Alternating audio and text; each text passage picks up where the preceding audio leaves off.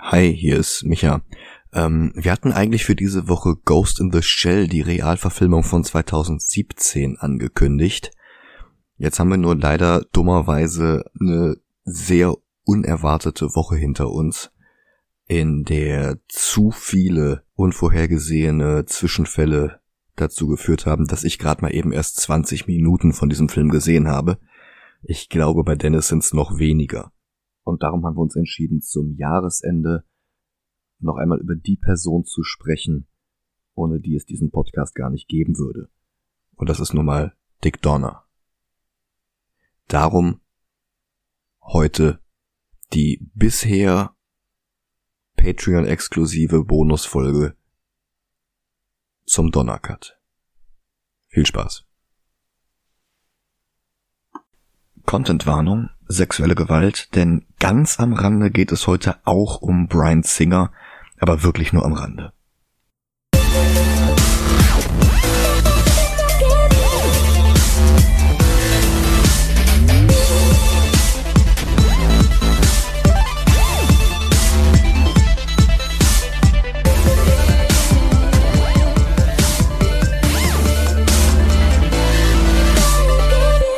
Hallo und herzlich willkommen zu einer ganz besonderen Folge von Movie Gilantes.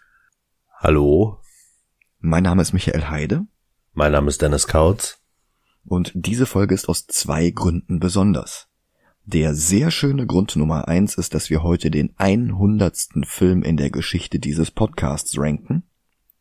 Der leider sehr tragische Grund Nummer zwei ist, dass letzten Monat Dick Donner von uns gegangen ist, Regisseur des ersten Films, den wir hier je besprochen haben. Damals in der grauen Vorzeit, als wir noch mit erbärmlicher Tonqualität aufnahmen und auch noch keine Ahnung von vernünftigem Schnitt hatten, hatten wir seinen Superman von 1978 als ersten Film gesehen und heute, fast zwei Jahre später, ist der Film immer noch in den Top Ten, genauer gesagt auf Platz 7.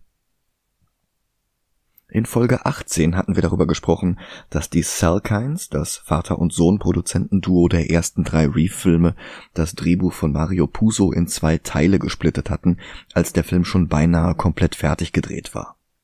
Marlon Brando, der eine Gewinnbeteiligung ausgehandelt hatte, wollte dann aber auch für den zweiten Film bezahlt werden. Immerhin sollte ein Teil der von ihm gedrehten Szenen dort verwendet werden.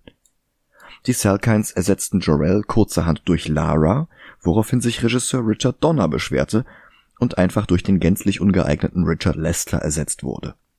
Lester hatte keine Ahnung von Comics, keine Ahnung von Superman, er fügte jede Menge Product Placement für Zigaretten und außerdem einige völlig nutzlose Szenen in den Film ein, unter anderem eine viel zu lange Slapstick-Sequenz, in der die drei Verbrecher aus der Phantomzone gefühlt eine Viertelstunde lang irgendwelche Passanten im Metropolis durch die Gegend pusten. Gene Hackman weigerte sich daraufhin, weitere Szenen als Lex Luthor zu drehen. Das Ergebnis blieb hinter den Erwartungen zurück. Auch wenn einige der Donner-Szenen aus irgendeinem Grund in einer Schnittfassung gelandet sind, die in den 80ern ein paar Mal im US-Fernsehprogramm lief, was die Fans ein Vierteljahrhundert lang um einen Donner-Cut betteln ließ. Lesters Superman 3, von uns in Folge 46 besprochen, begrub dann Christopher Reeves überragende Performance unter noch mehr Slapstick, Robert Vaughn und Richard Pryor.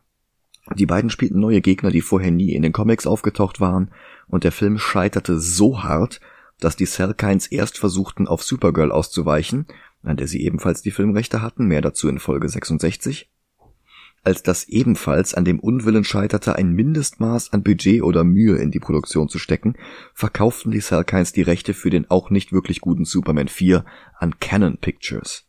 Das Desaster hatten wir uns in Folge 74 angesehen. Weißt du, dass ich schon keine Ahnung mehr habe, wovon der Film handelt? Superman 4, äh, die Atomwaffen, die Superman in die Sonne geschmissen hatte und Lex Luthor, der aus einem Haar von Superman einen Klon äh, gebaut hatte, der aus irgendeinem Grund blond war und wie He-Man ja. aussah. Mit hier, ähm, John Crayer. Ja, als Lenny Luthor, genau. Ja, stimmt, ich erinnere mich. Ja. Oh Gott. Aber obwohl die Filme nach Donners Abgang sukzessive schlechter wurden, lässt sich doch nicht leugnen, dass es Superman 78 war, der aus den vorher ziemlich läppschen Comic-Verfilmungen ein milliardenschweres Blockbuster-Genre gezaubert hatte, weil er mit dem richtigen Händchen an die Umsetzung heranging.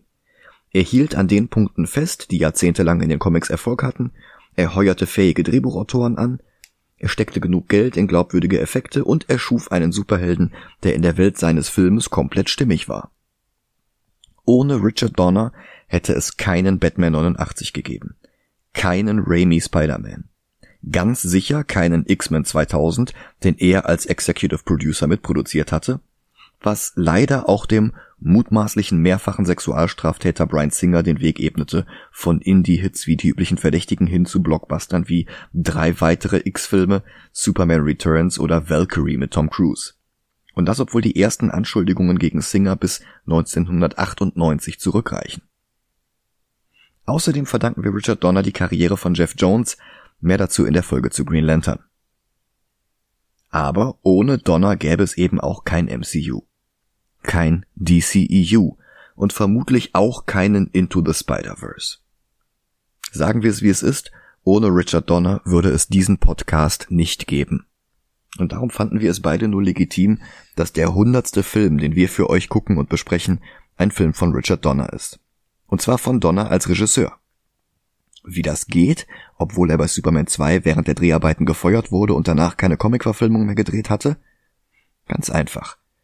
2006, während der Produktion von Superman Returns, beauftragte Warner den Filmeditor Michael Thor damit, den von Richard Donner damals ja schon fast fertig gedrehten Superman 2 so gut es ging, doch noch zu vervollständigen. Zusammen mit Donner. Das alte Material, bevor Lester das Steuer übernahm, war ja noch vorhanden, und mit ein paar Tricks konnte es zu einem fertigen Film gemacht werden, der dem Originaldrehbuch von Puso und Tom Mankiewicz so nahe kam wie irgendwie möglich. Mankiewicz stand übrigens auch die ganze Zeit als Berater zur Verfügung.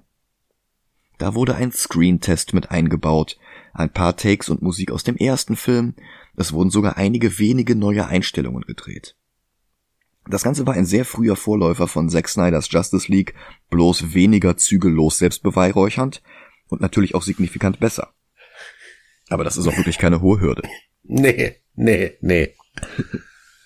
Ich habe den Donnercut 2006 gesehen, als er rauskam. Das ist auch schon wieder ganze 15 Jahre her. Seitdem nicht nochmal, aber ich freue mich drauf. Oh ja, ich auch. Dann würde ich jetzt sagen, Film ab. Bis gleich. Bis gleich.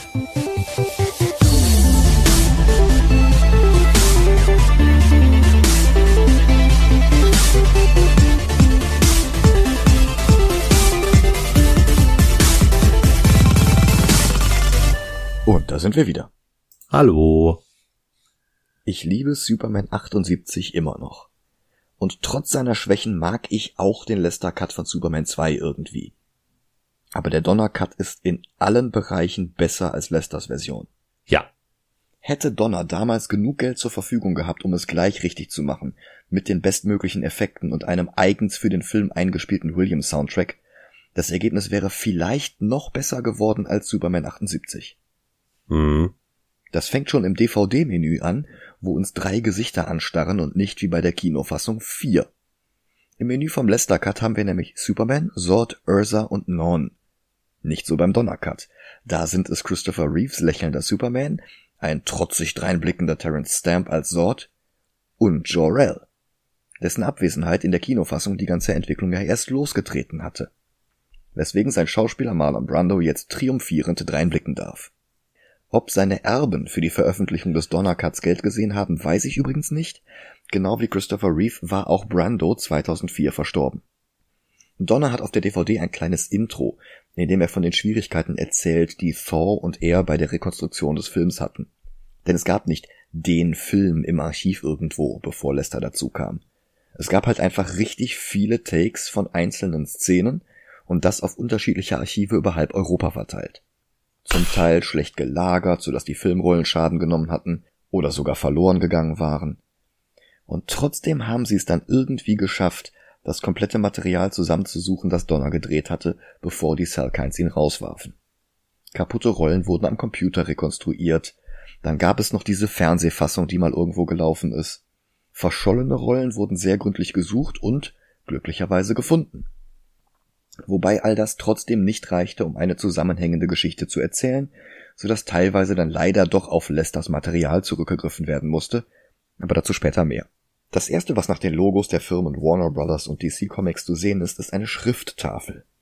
Der Film ist in liebevoller Erinnerung Christopher Reeve gewidmet, ohne den wir niemals geglaubt hätten, dass ein Mann fliegen kann. Und ja, ich hatte wirklich vergessen, dass zwischen Reeves Tod und der Veröffentlichung dieser Schnittfassung des Films nicht mal zwei Jahre lagen. Genau wie der Lester Cut beginnt auch der Donner Cut mit einem Flashback zum Gerichtsverfahren von Zord, Ursa und Non aus dem ersten Superman-Film. Bloß mit dem Unterschied, dass sie diesmal nicht Marlon Brando ungeschickt rausgestrichen haben, um ihm ja keine Gage zahlen zu müssen. Also darf Jor-El diesmal wieder die entscheidende letzte Stimme abgeben und die drei ihrem Schicksal in der Phantomzone übergeben. Und Zord darf ihm voller Hass, aber gleichzeitig auch spürbar voller Verzweiflung seine Flüche hinterherbrüllen. Du wirst eines Tages vor mir niederknien, Jor-El. Du und irgendwann deine Erben. Und sie werden in den fliegenden Spiegel verbannt. Norn glotzt stumpf vor sich hin, Ursa bittet opportunistisch um Vergebung und Zord hört nicht auf, Jorel zu drohen. So wenig Screentime und wir haben bereits drei völlig unterschiedliche Charaktere kennengelernt. Und natürlich den pflichtbewussten Jorel. Das ist echt effizient. Wobei ich betonen möchte, dass Norn im Donnercut lange nicht so übertrieben doof ist wie bei Lester. Also klar, auch hier ist er nicht das Superhirn von den dreien. Aber Szenen, die seine Inkompetenz betonen, fehlen größtenteils. Diese peinlichen Grunzgeräusche, die über fast alle seine Handlungen gelegt worden waren, fehlen. Und im Kampf ist er echt eine Bedrohung. Also hätten sie den irgendwann in einem neuen DC-Universum zu Doomsday gemacht, ich hätte das sogar ein Stück weit verstehen können. Dann explodiert Rao, die rote Sonne Kryptons, und sendet den Spiegel weit, weit weg. Ein kleines, sternförmiges Raumschiff zieht an ihnen vorbei mit Kurs auf die Erde, an Bord natürlich der junge Karl-L. Und es dürfte der Gravitationssog dieses Raumschiffes sein, der dem Spiegel gerade genug Bewegung verleiht, dass er die folgenden Jahrzehnte ganz, ganz langsam in Richtung Erde driftet. Noch mehr Material aus Superman 1, das kleine Kind, das aus dem Raumschiff heraustritt, während der Phantomzonenspiegel nach wie vor durch das All treibt. Wie gesagt, eigentlich waren Superman 1 und 2 als ein gigantischer Mammutfilm gedacht gewesen, der organisch von einem Plot in den anderen übergeht. Und es gibt auch eine inoffizielle Schnittfassung auf irgendwelchen File-Sharing-Seiten, die diesen Plan rekonstruiert hat. Nicht so der Donnercut. War ja auch nicht seine Aufgabe. Also springt der von Kal-Els Ankunft auf der Erde direkt zum Höhepunkt von Superman 78. Lex Luthor hat seine zwei Atomraketen gestartet, einmal Richtung San Andreas Verwerfung und einmal nach Hackensack, New Jersey. Und er hat außerdem Superman in eine Falle gelockt. Grünes Kryptonit raubt ihm die Kräfte und den Atem. Lex legt ihm die Kette um den Hals und stößt ihn in seinen Pool. Miss Teschmacher holt ihn raus und er hebt ab, um die Raketen zu stoppen. Die eine ist auch kein Problem und er gibt ihr einen Schubs aus dem Orbit der Erde hinaus, wo sie ungefährlich für den Planeten explodiert. Bloß, dabei zerstört sie den Spiegel und befreit die drei Individuen, die darin gefangen waren und die jetzt auf die Erde zufliegen. Die Spezialeffekte sind Murks, aber Donner und Thor hatten halt keine unbegrenzten Mittel, um den Film zu retten. Besser als der alberne Quatsch in Paris ist das Ganze allemal. An dieser Stelle setzt dann der Vorspann ein und das John Williams Theme zu hören, lässt meine Seele singen. Also ganz ernsthaft, da spüre ich mehr als bei jeder Nationalhymne. Überhaupt der Soundtrack zu diesem Film ist von Williams, nicht von seinem Ersatz Ken Thorne, wie im Lester Cut. Ein weiteres sehr dickes Plus, auch wenn sie nicht wirklich neue Songs von Williams bekommen haben, sondern Material aus Superman 78. Aber gut, funktioniert trotzdem. Ja, Ilya Salkind wird als Produzent genannt. Sein Vater Alexander Salkind war 1997 verstorben. Und dann beginnt der eigentliche Film. Der Donnercut versucht gar nicht die zweite Hälfte von Superman 78 zu bilden und nahtlos überzugehen, so wie es das Drehbuch von Mario Puzo und Tom Mankiewicz mal geplant hatte. Also gibt es nach dem Vorspann einen kleinen Zeitsprung. Superman hat Luther aufgehalten, Lois gerettet und die Westküste der USA vor ihrem Schicksal bewahrt, von Ben Shapiro an Aquaman verkauft zu werden. Clark ist im Büro des Daily Planet, wo Perry, Jimmy und Lois die Titelseite bewundern, die sie aus der Luther Story gebastelt haben. Es fehlt Clark, der draußen vom Taxi angefahren wird, es fehlt der Quatsch mit der Saftpresse und vor allen Dingen fehlen die omnipräsenten Marlboro-Schachteln aus der Lester-Fassung. Aber dort wie hier beginnt Lois endlich zwei und zwei zusammenzuzählen. Zuerst stellt sie fest, dass Clark nie dabei ist, wenn Superman irgendwo auftaucht. Dann betrachtet sie eines von Jimmys Fotos von Superman aus dem Artikel zur Titelstory und vergleicht die Gesichtszüge mit Clark, der am anderen Ende des Großraumbüros steht. Zwar trägt der Anzug, Hut und Brille, und auch seine Körperhaltung ist dank Reeves wie immer großartiger Performance eine völlig andere, aber Lois ist ja trotzdem eine verdammt gute Reporterin. Und das stellt sie jetzt unter Beweis, indem sie einen dicken schwarzen Filzstift nimmt und dem Superman-Foto Brille und Hut malt. Und einen Anzug noch dazu. Und plötzlich sieht er wirklich genauso aus wie Clark. Sie pfeift anerkennend über ihre eigene Kombinationsgabe. Aber dann zitiert Perry die beiden auch schon in sein Büro. Sie sollen frisch Verheiratete spielen, um Belege für eine Story über halsabschneiderische Hotels zu sammeln, die junge Ehepaare in den Flitterwochen ausnehmen. Wir kennen das Ganze schon aus Lesters Fassung. Dort hatte Lois allerdings nicht die ganze Unterhaltung über Puns eingestreut, die darauf angespielt hatten, dass Superman und Clark dieselbe Person sind. Hier schon. Perry verlässt dann kurz sein eigenes Büro und Lois redet nicht mehr länger um den heißen Brei herum. Sie zeigt Clark ihr bearbeitetes Superman-Bild. Der nennt das einfach nur amüsant. Peinlich berührt dreht er sich von ihr weg und versucht das mit Lachen zu überspielen und Lois springt einfach aus dem Fenster. Du würdest mich nicht sterben lassen, Superman, und weg ist sie. Und sie hat recht. Allerdings muss Clark das ja nicht öffentlich tun. Also läuft er nach unten vor das Gebäude, bremst ihren Fall mit seiner Puste und öffnet mit seinem Hitzeblick die Klappe, die die Markise vor dem Eingang des Gebäudes drinnen hielt. Lois prallt auf der Markise ab wie auf einem Trampolin und landet im Obststand auf dem Gehweg. Clark ist da schon wieder im Gebäude und sieht von oben aus dem Fenster. Und das ist nicht Christopher Reeve, weil seine Reaktion darauf nie gedreht worden war. Also haben sie damit Bluescreen irgendwen anders reinkopiert, sieht man gar nicht im Eifer des Gefechts, wenn man es nicht weiß. Wenn man es weiß, sieht man es halt schon. Okay. Aber wie gesagt, die hatten kein Budget, die hatten keine wirklichen Mittel, um da was zu machen und haben da halt irgendwen, der so ein bisschen aussah wie Reeve, dahin kopiert und dann halt weit rausgezoomt, sodass man ihn gar nicht so Brandon genau erkennen kann. Es ist nicht Brandon Routh. Okay. Es ist zeitgleich zu Superman Returns entstanden und ich glaube, Routh war da halt einfach mit dem Dreh von Returns beschäftigt. Es gibt später auch noch eine Szene, wo Lois gedoubelt wird und da ist es auch nicht Kate Bosworth. Mhm. Solche Szenen, in denen Lois versucht zu beweisen, dass Clark Superman ist, gab es in den Comics des Silver Age übrigens ständig. Wir haben ja schon häufiger über den Comics Code geredet, der die unterschiedlichsten Plots verbot oder zumindest stark einschränkte, und dieses Katz-und-Maus-Spiel, in dem sich die beiden ständig gegenseitig zu überlisten versuchten, war halt erlaubt. Und war bei der Leserschaft sehr beliebt. Auch wenn Superman teilweise zu wirklich bizarren Mitteln griff, um Lois auszureden, dass er wirklich Clark sein könnte, was wiederum der Methode geschuldet war, sich erst die abenteuerlichsten Cover auszudenken und dann erst eine Geschichte dazu entwickeln zu lassen. Darüber hatten wir ja schon in Folge 83 gesprochen. Die Version im Donnercut ist genau die richtige Kombination aus clever und harmlos. Niemand ist zu irgendeinem Punkt wirklich in Gefahr, und Lois hat zwar die Schlacht verloren, aber den Krieg noch lange nicht aufgegeben. Die Szenen mit Gene Hackman sind weitestgehend wie bei Lester, weil der ja sowieso auf Donners Material zurückgreifen musste. Hackman hatte sich ja geweigert, neue Szenen mit ihm zu drehen. Wobei Donner mehr als eine benutzbare Einstellung so mancher Szenen gedreht hatte und im Schnitt entschied er sich dann hier und da mal für einen anderen Take, als in der Kinoversion gelandet war. Und darum haben wir jetzt wieder Otis und Lex in der Gefängniswaschküche, wo Luther darüber stolpert, dass Superman immer wieder Richtung Norden fliegt. Otis, gespielt von Ned Beatty, der diesen Juno im Alter von 83 Jahren friedlich und umgeben von seinen Lieben verstorben ist. Es ist echt deprimierend, wie viele der Menschen, die an diesem Film gearbeitet haben, schon tot sind. Ja. Und jetzt sag nicht, der Film ist von 1980, ich bin nämlich auch von 1980 und ich hoffe doch sehr, dass ich noch ein paar Jahre habe. Ja, ja, aber du warst 1980 nicht schon 40 oder so. Ja, das stimmt, aber das bin ich jetzt. ja. Ich weiß, was du meinst. Es ist trotzdem deprimierend. Ja, natürlich. Ebenfalls größtenteils wie im Lester Cut interagieren Ursa, Sod und Norn jetzt mit einer Mondfähre der NASA. Und Sarah Douglas' Überlegenheit, als sie den Raumanzug eines der Astronauten beschädigt, wie ein Kind, das einem Insekt die Flügel ausreißt, ist beeindruckend. Sord hingegen, der der einen anderen Astronauten völlig emotionslos im All ersticken lässt, ist der perfekte Soziopath.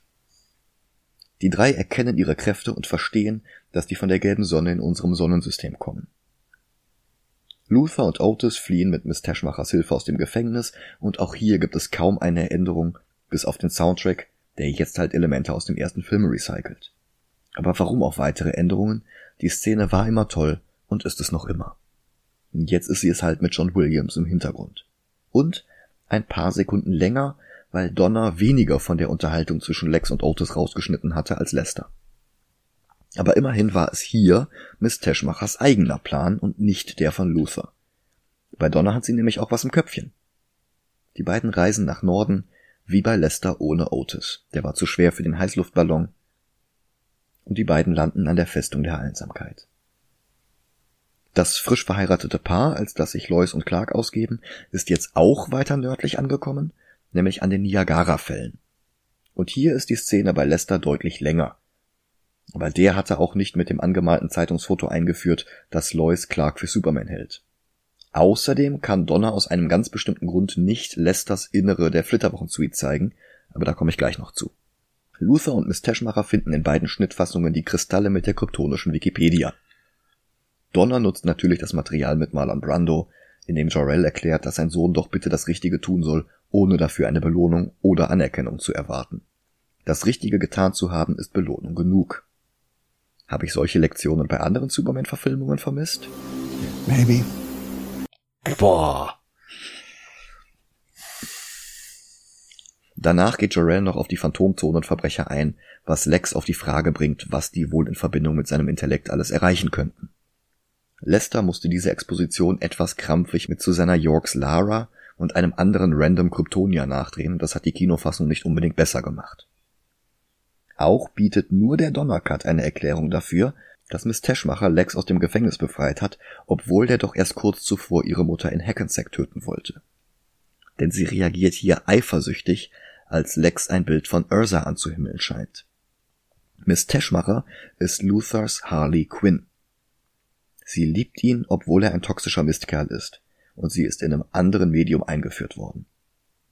Die Comics haben sich allerdings nie wirklich damit beschäftigt, ihr denselben Platz einzuräumen wie Harley, die ja aus der Batman Animated Series kommt.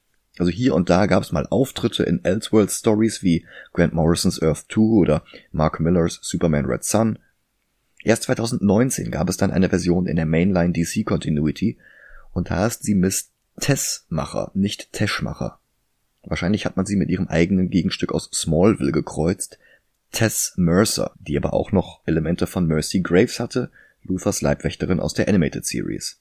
Und Luthers geheime Schwester war sie auch noch. Naja, Smallville halt. Zurück zum Film. Es geht weiter wie bei Lester. Lois putzt Clarks Brille und sieht ihn dabei für eine Sekunde ohne. Was sie bei Donna schon wieder darauf bringt, dass er Superman ist, bei Lester zum ersten Mal. Dann kommt die Szene, wo Clark zum Hotdog-Stand geht und der Junge die Fälle runterstürzt. Superman rettet das Kind und wieder greifen beide Regisseure auf dasselbe Bildmaterial zurück und schneiden es nur minimal anders zusammen. Die ältere Dame sagt, What a nice man. Of course he's Jewish. Und damit ist klar, sie bezieht sich auf das Nice Man. Ein Nichtjude könnte niemals so gut sein wie er. Genau. Ich habe mir die Szene bei Lester nochmal angesehen und der große Unterschied in der Szene ist der Soundtrack. Beide Regisseure haben hier das klassische Williams-Theme drunter gelegt. Aber bei Donner ist es etwas gedämpft, so dass man die Umstehenden gut hören kann. Bei Lester plärrte die Version mit allem Bombast und in voller Lautstärke, und dadurch ging das What a Nice Man etwas unter, so dass wir nur den Teil mit dem Of course he's Jewish registriert hatten. Damals hatten wir noch spekuliert, ob seine Hose womöglich so eng anliegen könnte, dass sie darunter erkennen konnte, dass Superman beschnitten ist. Aber gemeint war wohl wirklich, so nett wie der ist, muss er einfach Jude sein. Bei Lester folgte hier seine Version von Lois kalkuliertem Sprung in den Tod, weil sie weiß, dass Superman sie retten würde. Die Szene, die bei Donner am Daily Planet gespielt hatte, was auch deutlich besser war, weswegen wir den Quatsch hier jetzt nicht nochmal brauchen. Die drei kryptonischen Schurken landen an einem kleinen See und glauben, der Planet würde Houston heißen, weil die Astronauten vorhin mit Houston im Funkkontakt standen. Sort läuft über die Wasseroberfläche, was einen Angler sehr irritiert. Und dann folgt meine absolute Lieblingsszene aus allen Superman-Filmen. Eine Szene, die Donner leider nie richtig drehen konnte. Zum Glück hatten sie aber genau diese Szene damals fürs Casting genommen. Wir sehen also das allererste Mal, dass Christopher Reeve und Margot Kidder zusammen vor der Kamera standen. Eigentlich rein zu Testzwecken, um zu sehen, was die beiden für eine Chemie miteinander haben. Das erkennt man auch daran, dass Christopher Reeve hier noch deutlich schlanker ist, einen schwarzen Anzug trägt statt einen grauen und auch die Frisur ist ein bisschen anders. Macht aber alles nichts. Die Szene ist so stark, dass solche Kleinigkeiten komplett in den Hintergrund treten. Wir erinnern uns noch an den völlig albernen Slapstick im Lester Cut, wo Clark aus purer Trotteligkeit über ein rosa Eisbärenfell stolpert und mit der Hand in offenem Feuer landet, sich nicht verletzt, was der letzte Beweis für Lois ist. Bei Donna ist das völlig anders. Hier ist sich Lois einfach zu sicher, um nicht noch einen Versuch zu starten und zu clever, um sich weiter austricksen zu lassen. Aber vor allen Dingen handeln hier beide komplett in Character. Der Reihe nach. Sie kommt nur mit einem Handtuch bekleidet aus der Dusche. Er kommt zu ihr in den Raum und gibt ihr Blumen. Pansies, der englische Name für Stiefmütterchen, aber halt auch ein Wort für Schwächling, Weichei, Schlappschwanz. Das alleine ist schon so ein cleveres Detail. Und auch gleich Anlass für sie, sich wieder über ihn lustig zu machen. Er sagt, er fühlt sich tatsächlich wie ein frisch verheirateter Bräutigam, und sie ist verwundert, merkt dann, dass das beleidigend klingt und versucht zu korrigieren, und dabei macht sie es noch schlimmer. I'm sure there's thousands of girls who would. Well, a few girls anyway. Und er hat es jetzt satt, immer von ihr heruntergeputzt zu werden. Er sagt, er ist ein hervorragender Reporter und ein sehr guter Freund, aber sie verlangt nur, dass er aufsteht. Er soll sich im Spiegel ansehen und sie macht sich über seine Körperhaltung lustig, über seine Kleidung. Und er sagt, er kann halt nicht Superman sein und es sei unfair, ihn an Superman zu messen woraufhin sie ihm noch einmal auf den Kopf zusagt, dass er eben doch selbst Superman ist, dass er Superman sein muss. Als Superman das Kind gerettet hatte, hat sie zum Hotdog-Stand rübergesehen und Clark war nicht da. Schon wieder nicht. Und schon wieder rettet Superman dort ein Kind, wo Clark gerade hingereist ist. Nicht am Grand Canyon, nicht irgendwo sonst auf der Welt, sondern genau bei ihr am Niagara-Fall. Das kann doch gar kein Zufall mehr sein. Clark versucht ein letztes Mal, sie zu überreden. Was für ein Fehler es von ihr gewesen war, aus dem Fenster zu springen, was für einen tragischen Fehler sie dabei nahe begangen hätte.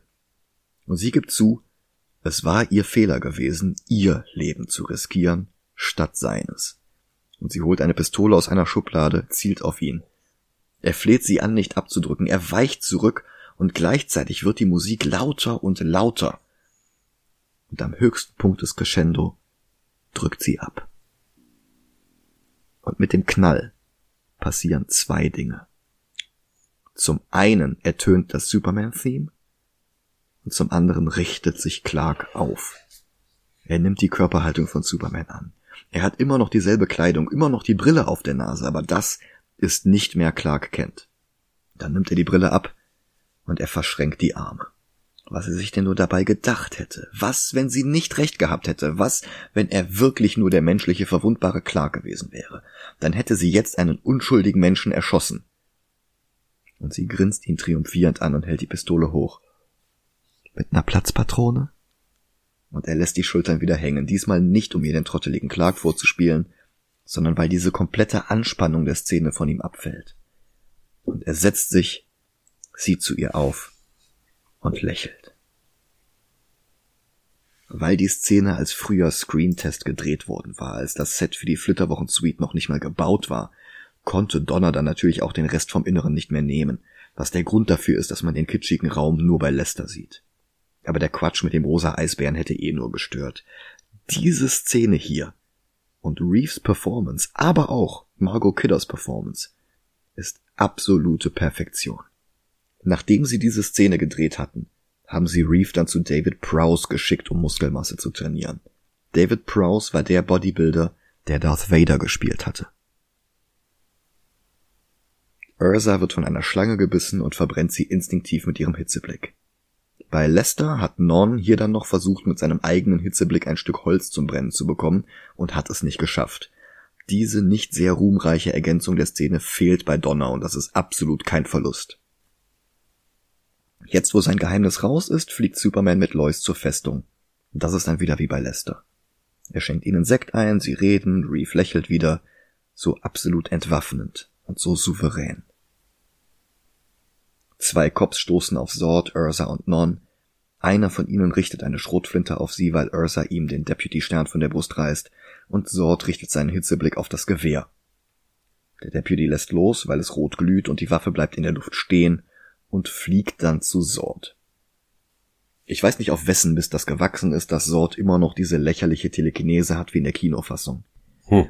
Da aber die ganze Szene mit den Kryptoniern in Redneckhausen, Idaho im Donnercut drastischst um mehrere Minuten gekürzt ist, vermute ich mal, dass das alles Lester-Material ist und dass Donner, Mankiewicz und Thor einfach nur die nötigsten Punkte drin gelassen haben, damit die Handlung Sinn ergibt. Erst der Widerstand in Form von Sheriff und Deputy, die Kryptonier sind überlegen. Daraufhin kommt dann ein Fernsehteam, durch das der Präsident, aber auch Superman und Lois von den Verbrechern erfahren dann die Nationalgarde und Sort ist schon wieder überlegen. Und da erfahren sie dann, dass es den Präsidenten der Vereinigten Staaten gibt und an den wenden sie sich dann, wo Luther wieder ins Spiel kommt. Diese ganzen Notwendigkeiten führen jetzt dazu, dass wir leider mehr Lester im fertigen Film haben, als mir lieb ist. Aber wie hätten sie es sonst machen sollen, außer hier eine Viertelstunde am Stück nachzudrehen?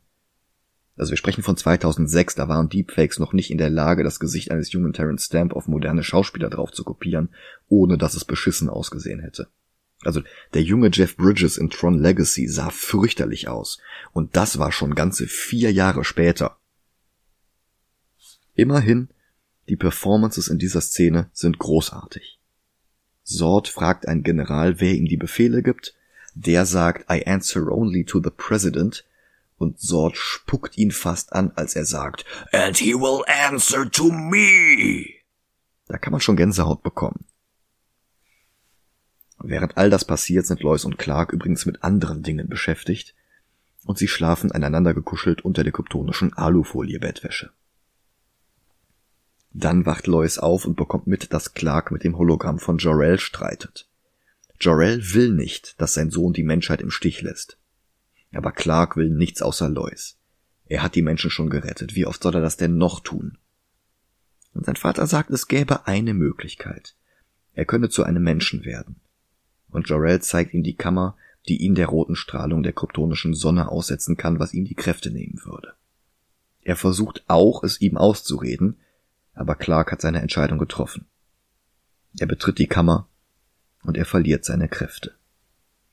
Ein gewaltiger Unterschied ist, dass Clark bei Donner von Anfang an seine menschliche Kleidung trägt, weil er sich als Clark sieht und nicht als Superman, nicht als Kal-El. Bei Lester war er ja im Superman-Kostüm in die Kammer gegangen und als er seine Kräfte verliert, wächst ihm plötzlich ein weißes Hemd.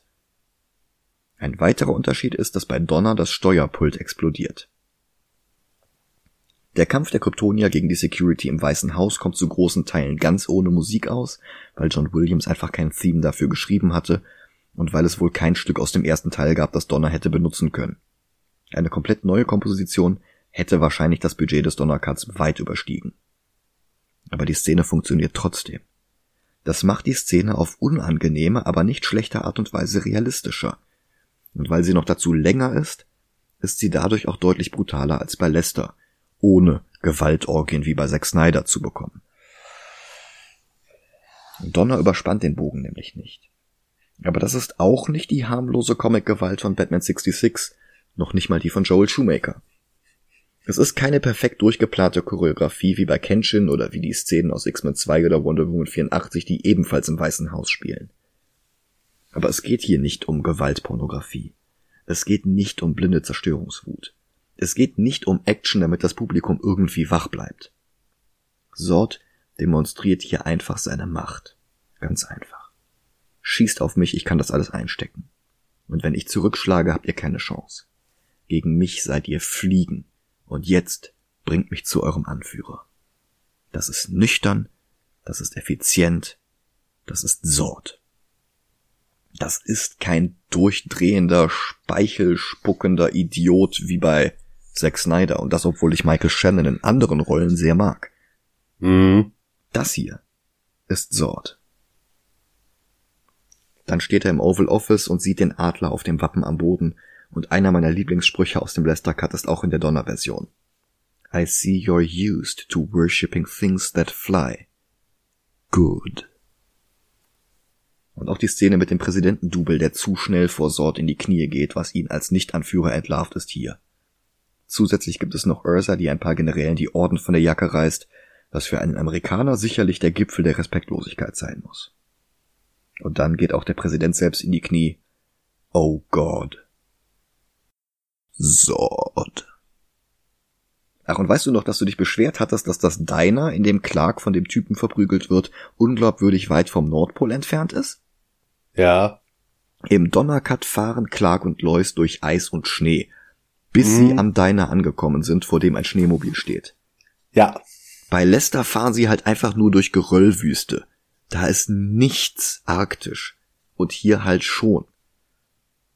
Also ich weiß nicht, warum Lester da nochmal extra was Neues gedreht hat. Keine Ahnung. Naja, der Rest der Szene ist aber auch gleich. Clark legt sich mit Rocky an, Rocky schlägt ihn von hinten nieder, Clark ist es nicht gewohnt zu bluten, aber er steht wieder auf und verlangt einen gerechten Kampf, Rocky prügelt ihn zu Boden und schlägt dann sogar fast noch Lois.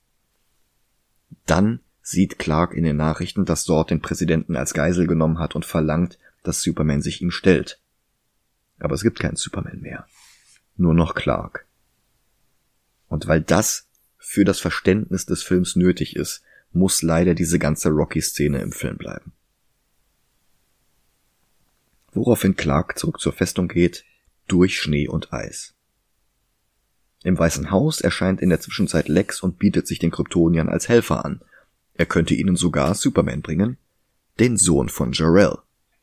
Da macht sich jetzt bezahlt, dass er die alten Super 8 Videos von Marlon Brando in der Festung gesehen hat. Als hm. Gegenzug verlangt er bloß Australien. Verstehe ich nicht. Verstehst du nicht? Verstehe ich nicht. Der liebt Küstengelände. Ja, ja. Also nimmt er einen kleinen Kontinent mit viel Küste. Ja, aber da will dich alles töten. ja. Wenn du Lex Luthor bist, dann kümmern dich Spinnen nicht. Ja, gut.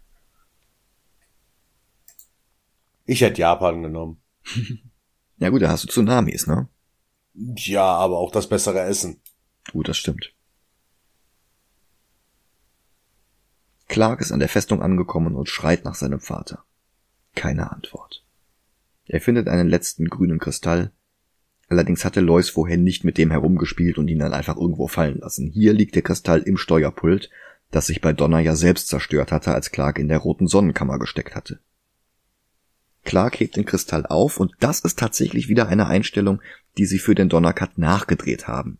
Die Hände hier gehören nicht Christopher Reeve, sondern Michael Thor, dem Editor, den den Film zusammen mit Donner geschnitten hat. Der Kristall ist ein Requisit aus Superman Returns. Und dieser Kristall hat gerade noch genug Energie, um das Hologramm von Jor-El ein letztes Mal zu beschwören. Und dieses Hologramm gibt jetzt seine letzte Energie an seinen Sohn, um dessen Kräfte wiederherzustellen. Das macht er, indem er Kal-El an der Schulter berührt. Ein helles Licht leuchtet auf, und dann liegt Clark in den Trümmern der Festung. Ich, ich hab da was vermisst. Was denn? Hey. ja. Im Daily Planet taucht jetzt Norn auf und legt alles in Schutt und Asche. Sord und Ursa folgen ihm Lois schlägt Ursa ins Gesicht und bricht sich fast die Hand. Luther kommt dazu. Jimmy Olsen macht Fotos von Norn, der greift die Kamera und zerdrückt sie. Also wie gesagt, der ist bedrohlich, aber der ist nicht. Ja, das stimmt. Sord stellt fest, dass Luther versprochen hatte, ihm Superman zu geben, und der ist nicht da. Und Luther sagt, wenn Sord Lois lange genug festhält, wird Superman schon erscheinen. Sord gibt den Befehl, alle bis auf Lois zu töten und mit Lex anzufangen. Aber in dem Moment kommt Superman dann tatsächlich dazu. Er trägt wieder sein Kostüm und seine Kräfte sind wiederhergestellt. Das ist im Grunde alles wie bei Lester, aber es gibt hier und da mal ein paar alternative Takes, andere Kamerawinkel oder dichter dran oder auch weiter weg. Kleinigkeiten, aber das zeigt halt auch, wie viele fertige Szenen Lester damals einfach nochmal neu gedreht haben musste, um auf die nötigen 50 Prozent der Laufzeit zu kommen, damit er als alleiniger Regisseur genannt werden konnte. Und wie gesagt, das Ziel war eigentlich, dass die Salkinds Geld bei der Produktion sparten. Sord verlangt, dass Superman vor ihm in die Knie geht, aber der fliegt davon, damit keine Unschuldigen zwischen die Fronten geraten. Weil das etwas ist, das Superman tut. Bereits in seinem zweiten Film, also ziemlich am Anfang seiner Karriere. Das muss er nicht erst lernen. Maybe. Und auf einer Baustelle beginnt ein Kampf, der sich schnell über ganz Manhattopolis verlagert. Die Freiheitsstatue verliert ihre Fackel, Norn knallt in die Spitze des Chrysler Buildings. Bei der Reaktion der Bevölkerung ist jetzt auch der Marlboro Truck zu sehen. Das muss eine Lester-Szene gewesen sein, kommt aber auch nicht oft vor. Was gleich ist, ist die Szene, in der Sord Supermans Schwachstelle erkennt. He cares. Und sie setzen die unschuldigen Umstehenden gegen ihn ein. Drei Kryptonier sind dann auf Dauer auch zu viel für Superman. Er sieht fast aus, als hätten sie Superman getötet. Insgesamt ist der Kampf gegen die Kryptonier deutlich kürzer als bei Lester.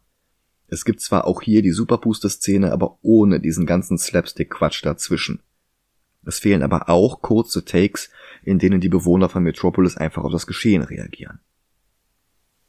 Superman steht wieder auf und fliegt davon, damit nicht noch mehr Unschuldige in die Schusslinie geraten, was Sord für Feigheit hält.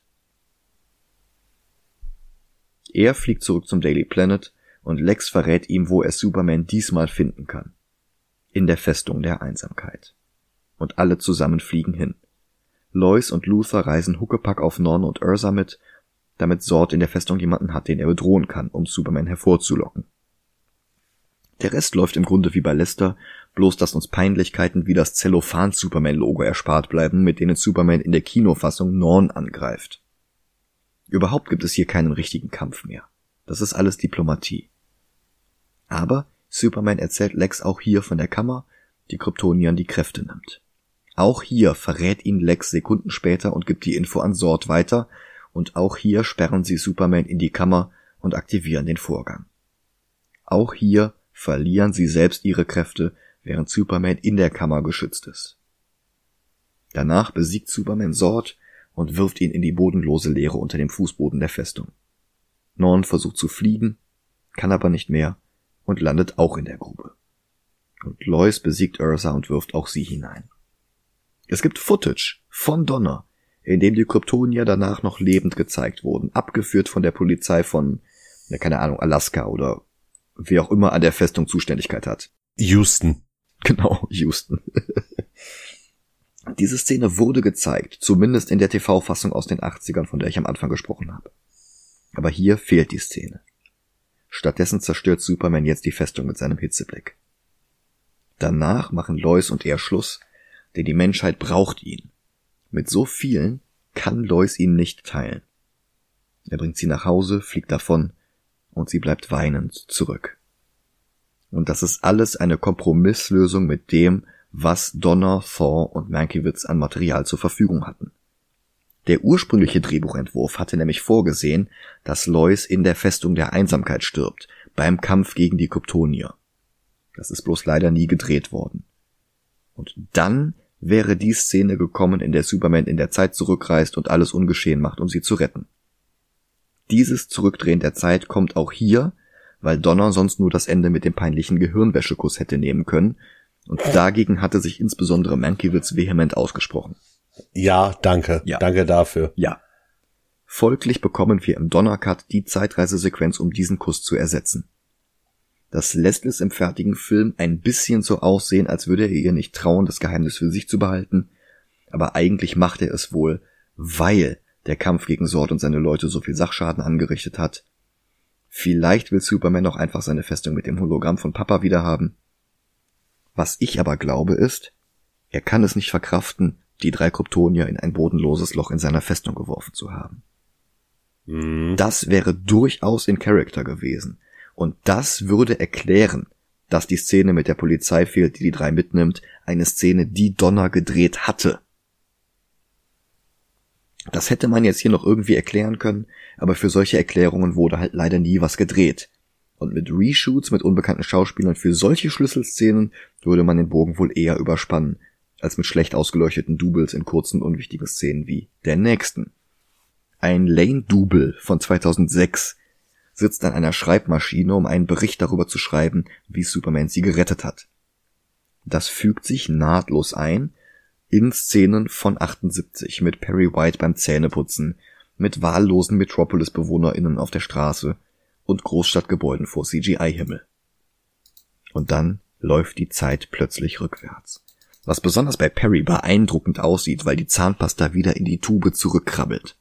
Aber auch die Fackel der Freiheitsstatue entzerstört sich im Rückwärtsgang. Die also repariert. Ja, das ist ja nicht wirklich ja. reparieren, das ist ja einfach nur rückwärts zerstören. Also ich weiß. Ja. Die Schreibmaschine tippt rückwärts und dann kommt das bekannte Bild aus Superman 1, in dem Superman um die Erde fliegt. Der Spiegel mit den Phantomzonen Ottos setzt sich wieder zusammen und dann fliegt Superman wieder vorwärts um die Erde. Das Büro von Perry White ist repariert, der ganze Daily Planet ist repariert und Clark erscheint zur Arbeit. Er begrüßt Lois, die sich an nichts erinnert. Sie hat zwar das Gefühl, als wäre da etwas, an das sie sich erinnern müsste, aber sie kann nicht sagen was. Er holt ihr eine Pizza, sie sagt, You're really super. Und der Film könnte da eigentlich aufhören. Und dann kommt leider der Epilog mit Rocky im Diner in Alaska. Und das ergibt auch überhaupt gar keinen Sinn. Der Diner-Koch sagt noch zu Rocky, ich habe den Laden gerade erst reparieren lassen. Aber Superman hatte doch die Zeit zurückgedreht. Die Kryptonier waren nie aus der Phantomzone entkommen. Und Clark war nie mit Lois in der Festung der Einsamkeit. Warum sollte das Diner also repariert werden müssen? Warum weiß Rocky überhaupt, wer Clark ist? Ja, wahrscheinlich einfach nur ein Überbleibsel von Lester. Ja, aber das hätte man noch problemlos streichen können. Ja, stimmt schon. Also Superman benimmt sich wie ein billiger Bully und schmeißt Rocky in den Flipper. Das braucht der Film nicht. Naja. Er drückt dem Koch ein paar Geldscheine in die Hand wie bei Lester und dann fliegt er jetzt wieder im Superman-Kostüm ins All auf die Kamera zu. Er lächelt uns durch die vierte Wand hindurch an. Das Superman-Theme setzt ein. Eine würdige, allerletzte Szene für Christopher Reeves Superman. Und der Nachspann beginnt. Der hat am Ende noch eine Schlusstafel, in der Dick Donner sich noch einmal zu Wort meldet.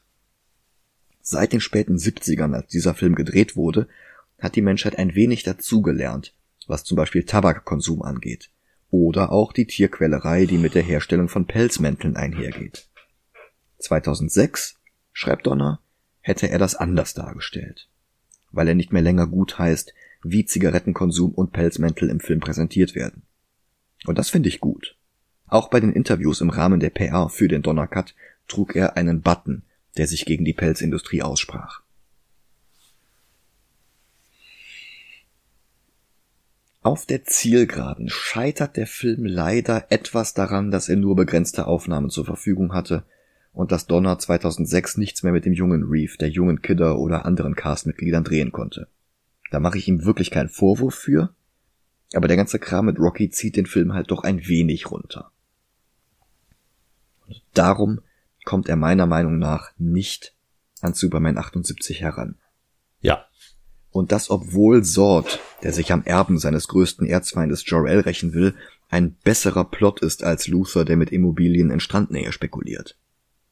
Superman 78 ist halt insgesamt eine rundere Präsentation. Da konnte Donner wirklich noch einigermaßen schalten und walten, wie er wollte. Hier musste er Kompromisse eingehen, hier musste er minderwertige Lester-Szenen mit reinnehmen, und auch das Ende konnte er nicht exakt so drehen, wie er es wollte. Was aber nichts daran ändert, im Großen und Ganzen ist der Donnercut die bei weitem bessere Version von Superman 2. Also im Kleinen wie im Großen. Ja. Was uns für das Ranken einen gewissen Rahmen vorgibt. Der Lester Cut ist bei uns auf Platz 26. Superman 1 ist auf Platz 7. Dazwischen haben wir zum Beispiel Batman 66 auf Platz 12. Ja. Das könnte jetzt daran liegen, dass Donner gerade erst gestorben ist, aber ich würde sagen, ich finde den Donner Cut besser als Batman 66. Ja. Aber da hört da hört's auch für mich auf. Iron Man 3 ist halt ein Film, bei dem der Regisseur machen konnte, was er wollte, bei dem er drehen konnte, was er wollte, bei dem er nicht aus irgendwelchen alten Szenen was zusammen Frankensteinen musste. Genau. Das heißt neuer Platz 12 für den Donnercut. Ja. Du hast übrigens deinen Wunsch erfüllt bekommen. Persepolis ist aus der Top 30 raus. Ach komm. Wunsch. Das hattest du wörtlich ausgesprochen. Ja. Ich bedanke mich bei euch für die Unterstützung. Ja. Ich bedanke mich bei euch fürs Zuhören. Ich glaube, das war ein gutes Denkmal für Richard Donner. Und mal gucken, vielleicht gucken wir ja für die 250. Folge oder sowas diesen Fan-Edit, den einer gemacht hat, wo es Superman 1 und 2 einen riesigen Film ergeben. Hm. Aber jetzt erstmal haben wir Christopher Reeve hinter uns. Ich finde es ein bisschen schade, dass wir keinen Live-Action-Superman mehr haben. Doch, klar. Superman Returns haben wir noch. Ja, stimmt. Stimmt, stimmt, stimmt. Da bin ich echt gespannt. Und wenn wir dann wollen, können wir noch diesen alten Superman vs. The Mole Man oder sowas gucken. Den Ja. schwarz-weiß Superman. Ja. Und vielleicht kommt ja dann auch irgendwann in den nächsten Jahren nochmal ein Superman-Film raus. Einer, der den Namen wirklich verdient. Vielleicht ja mit einem Regisseur, der Ahnung von den Comics hat und der sich nicht dafür schämt. Mhm. Vielleicht mit einem Schauspieler, der diese Ehrlichkeit von Christopher Reeve ausstrahlt, diese Freundlichkeit. Ja. Naja, wir werden sehen. Und vielleicht ist es ja sogar ein schwarzer Superman. Stimmt, diese Michael B. Jordan Sache, das soll ja auch Mhm. noch kommen. Ja. Also ich hätte ja einen perfekten Schauspieler für einen schwarzen Superman. Wen denn? Obama. Komm. Dazu muss ich sagen, es gibt Comics von Grant Morrison, in denen, also das kam zur Zeit von Obamas Amtszeit raus, in denen der Präsident der Vereinigten Staaten halt eben wie Obama aussieht, aber ein Kryptonier ist von Vathlo Island, Mhm. der auch immer noch in den Comics auftaucht aktuell. Ja, ich habe den das letzte Mal gesehen in diesem Multiversity Superman Crossover. Ja, da ist er drin, der ist aber auch äh, jetzt aktuell in Infinite Frontier, Okay. was quasi jetzt die neue Multiverse Miniserie ist. Nach Dark Knight's Death Metal. Mhm. Wobei der schwarze Superman in dem Michael B. Jordan Film ja nicht der Präsident Superman sein wird, sondern der Superman von Earth 2 von Tom Taylor, der auch Injustice geschrieben hat. Ach krass. Aber wie gesagt, kümmern wir uns drum, wenn es soweit ist. Genau. wenn der Film überhaupt kommt. Das wäre ja eigentlich eine ganz gute Idee und DC ist etwas äh, immun gegen gute Ideen. Ja, wahre Worte. Aber mal schauen, ich bin schon anders positiv überrascht worden. Oh ja. So, und wie gesagt, macht's gut. Danke fürs Zuhören. Danke für alles. Ciao, ciao.